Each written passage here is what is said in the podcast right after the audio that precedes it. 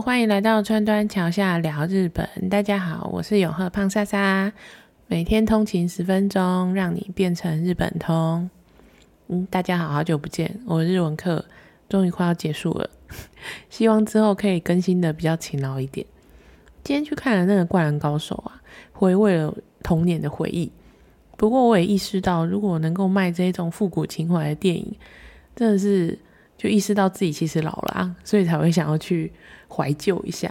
而且就这么刚好，昨天看电视的时候啊，看到前一阵子日本的媒体就在街头采访，去采访那些去日本观光的外国人，居然访到三个来自阿拉伯联合大公国的观光客，然后他们就被问到说：“哎，那你来日本去了哪里呀？”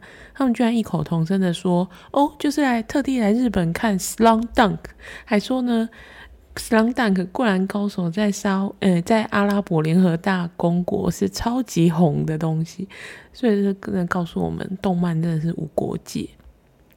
那回到正题，上一集咖喱呀讲了说哦咖喱怎么传到日本，然后咖喱块还有咖喱调理包的事情。那这一集当然就是要好好来告诉大家，去日本就要去哪里吃咖喱呢？就像前面提到的，咖喱其实是一个千变万化的的食物。虽然这个食物在日本流传的时间也不会超过一百年，可是你也知道，食物这种东西经过厨师的巧手，它就会自己不断的演化。比如说，大家应该看日剧的时候，都常常会看到一种食物叫做咖喱胖吧，就是那个把咖喱包在面包里面，然后再拿去油炸的高邪恶、哎高热量的邪恶食物。其实这种咖喱面包的起源啊，也是众说纷纭。最早有一种说法，就是起源于那个东京江东区有一家店叫做明花堂。那明花堂现在呢的名字叫做啊卡多雷亚卡多雷亚，这也是一家超过百年的面包店。在一九二七年的时候呢，就是第二代的那个店主人啊，突然某一天想到说，诶，那我不如就把那个有一些配料熟的配料包在面包里面，然后拿去炸。然后就还把这种做法拿去注册，不过这时候里面的配料还没有想到要放咖喱。等到一九三四年的时候，有在另另外一家在练马区的面包店，他的店名叫做丹麦面包。他想到说，哎，那我把咖喱三明治拿去炸。其实跟现在的咖喱面包长得也是不太一样啦。可是随着时间的演变啊，就变成我们今天会看到的咖喱面包。然后前面提到的那一家。卡多雷亚到现在都还在哦，那家面包店店里面的咖喱面包啊，还会特地印上“原主”两个字，“原主”就表示它是起源的店嘛。然后每天店里面有七点、十一点跟三点三次现炸的时间，如果你可以抢到现炸的时间去买的话，就可以吃到卡兹卡兹的咖喱面包。它口味还分成。辣的辛口跟干口甜的比较没有那么辣的，然后好像是辣的比较受欢迎，通常都会比较早卖完。如果有去江东区玩的朋友，也可以兴有兴趣的话，就可以去吃看看。那如果你觉得江东区这很陌生的话呢，台湾应该比较多人有听过的是叫做这个地方叫做青城白河，其实就是很多文青咖啡店的聚集地。那关于江东区。之后我还想要帮他特别开一集，因为他本身有很多故事可以跟大家分享。接着啊，讲到咖喱，你会想到什么呢？就是它可以结合这样子的食材呢，像咖喱猪排，大家应该都吃过吧？那你有想过去原主咖喱猪排店朝圣一下吗？不过以我这个现代人的眼光来看啊，咖喱猪排不就是很直觉的一道菜吗？我有咖喱，我有猪排饭，把它加在一起就是咖喱猪排啊。可是，让我们把时间拉回到七十年前的东京，在银座啊，有一家店叫 Gree Swiss 的餐厅。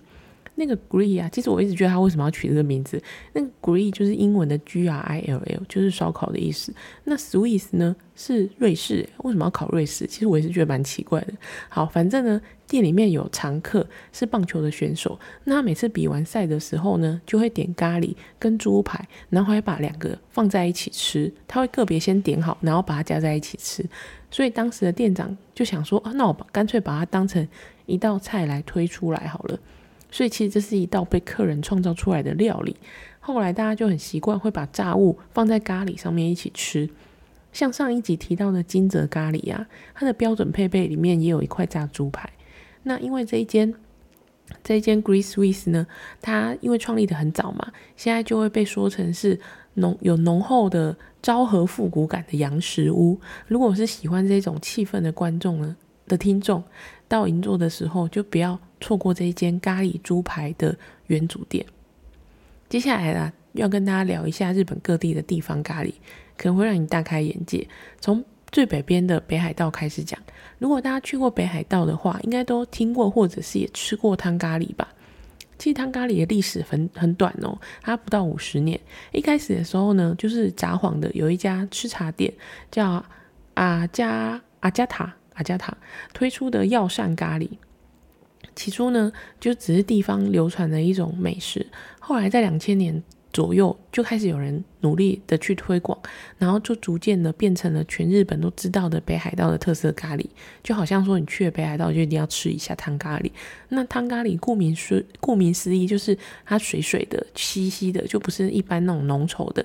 有人说它的灵感就来自东南亚的咖喱，就像我们去泰国吃的那个绿咖喱啊，它也是比较水的汤底。然后像北海道的这个汤咖喱的汤底呢，它就会用。鸡骨头或者是猪骨啊，再加上香料去熬。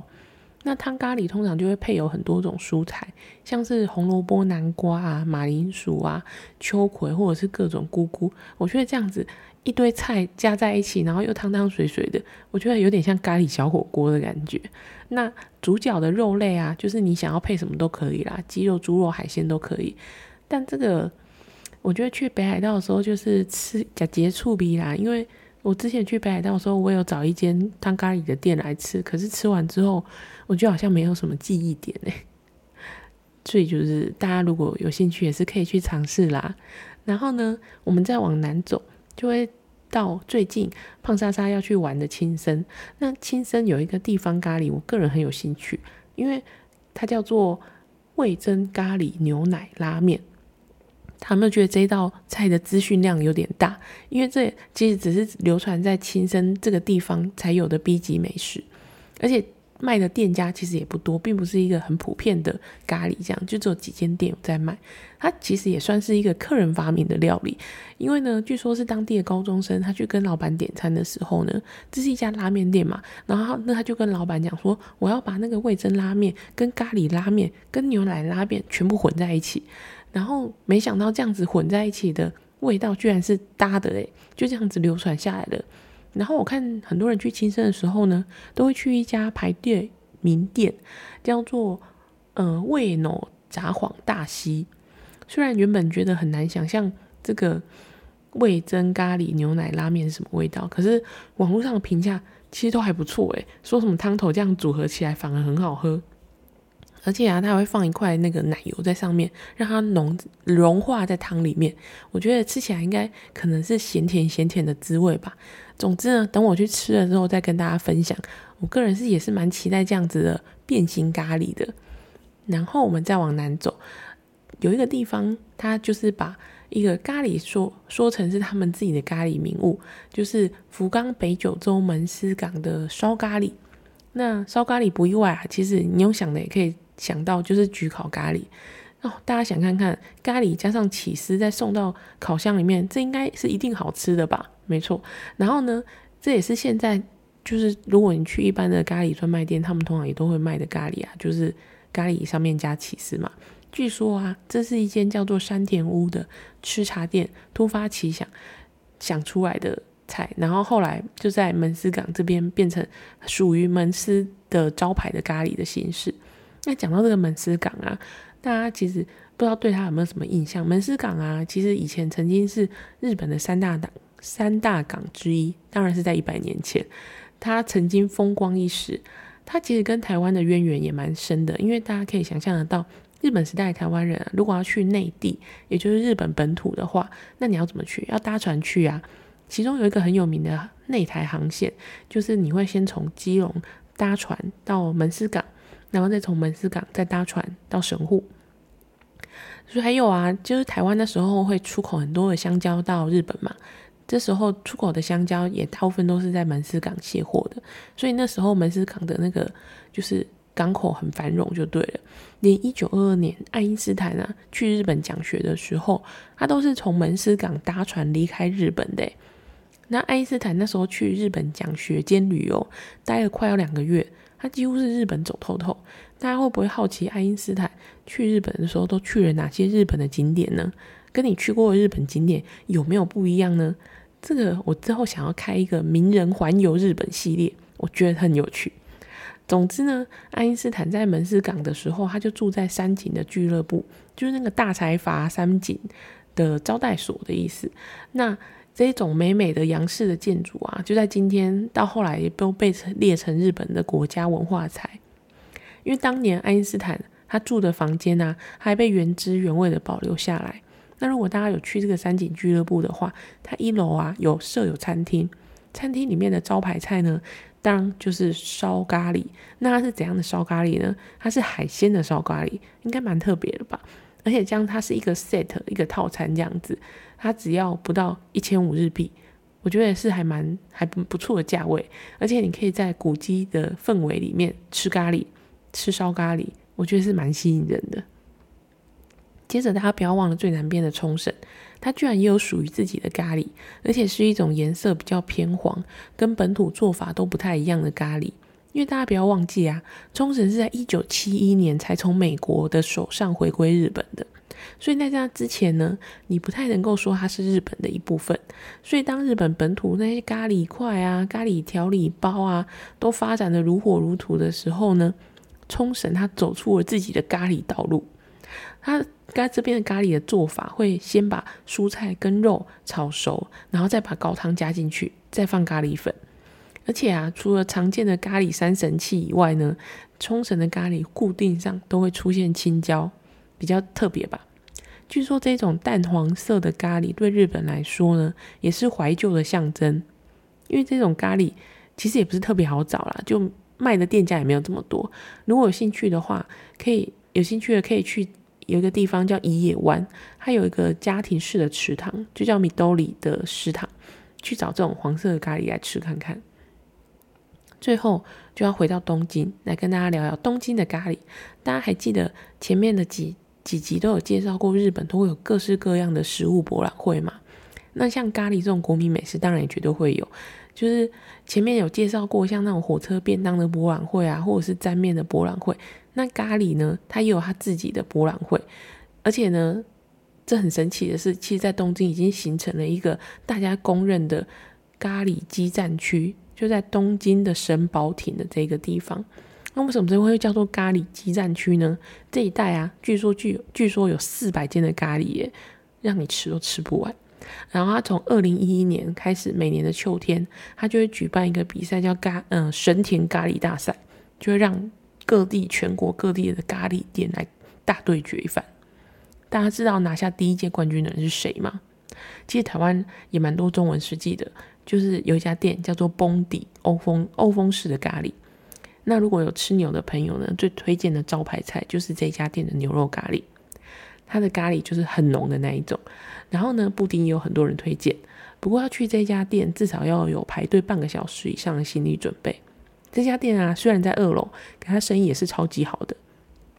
胖莎莎多年前去东京的时候啊，就有久闻神保町咖喱的大名，特地有绕过去神保町这边，想说，嗯，我原本是想要吃崩底没错，可是我还在那边东晃西晃的时候啊，就被一家还没开始营业，但门口居然就开始排队，而且是日本的上班族们排队的咖喱店名货，就忍不住开始跟着大家一起排队。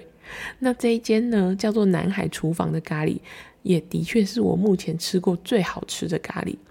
不过它里面的装潢啊，它就不像蹦迪一样，蹦迪它是走一个高级洋食餐厅的路线，价钱也是高级的。然后呢，这一家南海厨房是走庶民 B 级美食的路线。你知道它多庶民吗？它最便宜的咖喱呀，只要六百元起跳，诶，而且最贵的咖喱呢，也不会超过一千日币，很平民吧，很平民化吧。然后一走进去，你就会闻到超级浓郁的咖喱香味。然后它的颜色呢，当然就是深比较深一点的咖喱的颜色。不知道为什么，我觉得咖喱的颜色看起来比较深的，比较好吃的感觉。看起来啦，然后呢，它的那个深色的浓郁咖喱，它就会配上一大坨的高丽菜丝。那其实真的也就是很多都是日本就当地的日本人在吃在的。然后翻桌率很高，因为大家通常都是快速吃完就会离开，这样子就是很经典的平民美食的首选。不过下如果下次有机会胖莎莎再去东京的话，还是想要去吃一下那个指标店，就是崩底啦。然后呢，就是可以达成我的久久的心愿这样子。那不知道大家去日本有没有吃过什么让你念念不忘的咖喱呢？如果有的话，欢迎就是留言分享。嗯，咖喱的系列就到这边暂时告一段落，下次呢就会开一个新的主题。不过我还没有想到做什么。如果你喜欢我的频道的话呢，就欢迎订阅加分享给你身边喜欢日本的朋友。那我们就下次见喽，拜拜。